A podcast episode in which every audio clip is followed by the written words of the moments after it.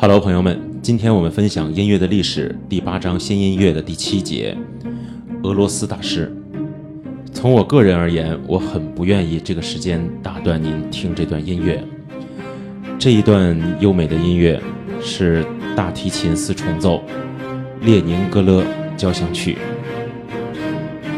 两位俄罗斯的音乐家肖斯塔科维奇和普罗科菲耶夫，在新的国家政权里显得过于保守。他们的成就主要体现在交响乐上，但两人有所不同。前者在三十年代从国外载誉归来，而后者却一辈子住在俄国。前苏联文艺政策的影响在谢尔盖·普罗科菲耶夫和德米特里·肖斯塔科维奇的职业生涯里留下了很明显的迹象。一九一八年，普罗科菲耶夫决定离开祖国，但在一九三六年，他又决定重返故土。在从事音乐创作的早期，他在为传统的交响乐、协奏曲和歌剧上开创了一种异常多样化的风格。他写下的第一部交响曲《古典交响曲》于1917年完成，是早于斯特拉文斯基和五人团的新古典主义的典范。他的第二部交响曲则采用更加深沉的现代动感节奏。这一点在他的作品《加冕礼》中表现得尤为突出。他在1921年创作的歌剧《三局爱》中，在那常常荒诞离奇的叙述中，展现出辛辣讽刺的风格。他在这个时期的其他作品也呈现出浪漫风格，比如他早期的协奏曲，但是他还是十分注重复杂的调性语言。并且他会采用多调性不协和音来为自己的作品稍作调节。他的其他作品包括两部小提琴协奏曲，分别是一九一七年和一九三五年完成的，还有他在一九二九年完成的歌剧《火天使》和《赌徒》。返回祖国后，普罗科菲耶夫的音乐虽然仍不时地流出一些讽刺，但出于需要，已经变得更为保守了。他在这个时期更有趣的乐曲是为孩子们创作的1936年完成的《彼得和狼》，还有为谢尔盖·艾森斯坦执导的影片《亚历山大·涅夫斯基》与伊凡·雷蒂配乐的作品。同时，他还完成了《罗密欧与朱丽叶》这部芭蕾舞剧的乐曲创作。这部曲谱在当时的苏联来看太过现代了。另外，他还创作了芭蕾舞剧。《灰姑娘》这部作品是一九四五年完成。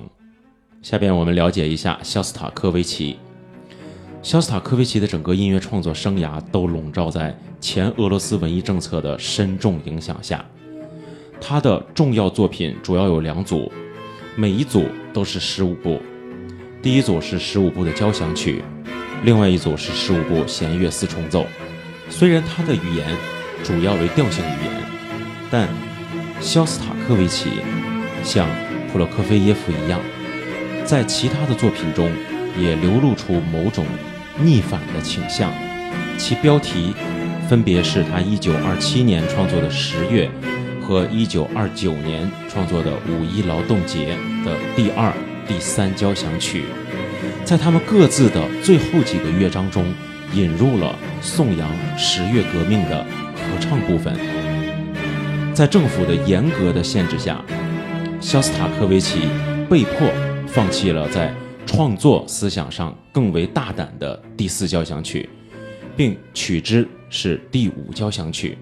这是一部在开篇采用跳音节奏的恢宏雄浑的力作，又不失妙曼的讽刺。他的第七交响曲《列宁格勒交响曲》是一部描写苏联人民。抗击德国法西斯侵略的力作，这部作品是一九四一年完成的，因此深得苏维埃政府的赏识，从而被推荐到国外。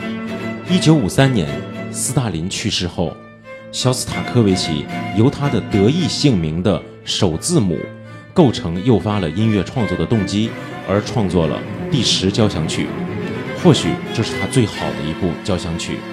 这一动机在其同期的第八弦乐四重奏中也采用过。第十三交响曲是他最直言不讳的作品，公开批评了过去的一些社会弊病。除此之外，肖斯塔科维奇还创作了歌剧《母亲斯克的麦克白夫人》。这部作品于一九三二年完成，还有两部钢琴协奏曲、几部小提琴协奏曲和大提琴协奏曲。以及二十四首钢琴前奏曲和赋格曲，这些作品或许比其他任何时候的作品都更能展现他与旧时的欧洲传统之间的紧密联系。那我们借用一句肖斯塔科维奇的话：“走出社会祖国，我个人将无创作可言。我要以音乐从各方面建设我们的国家。”好了，朋友们，这一节我们分享结束。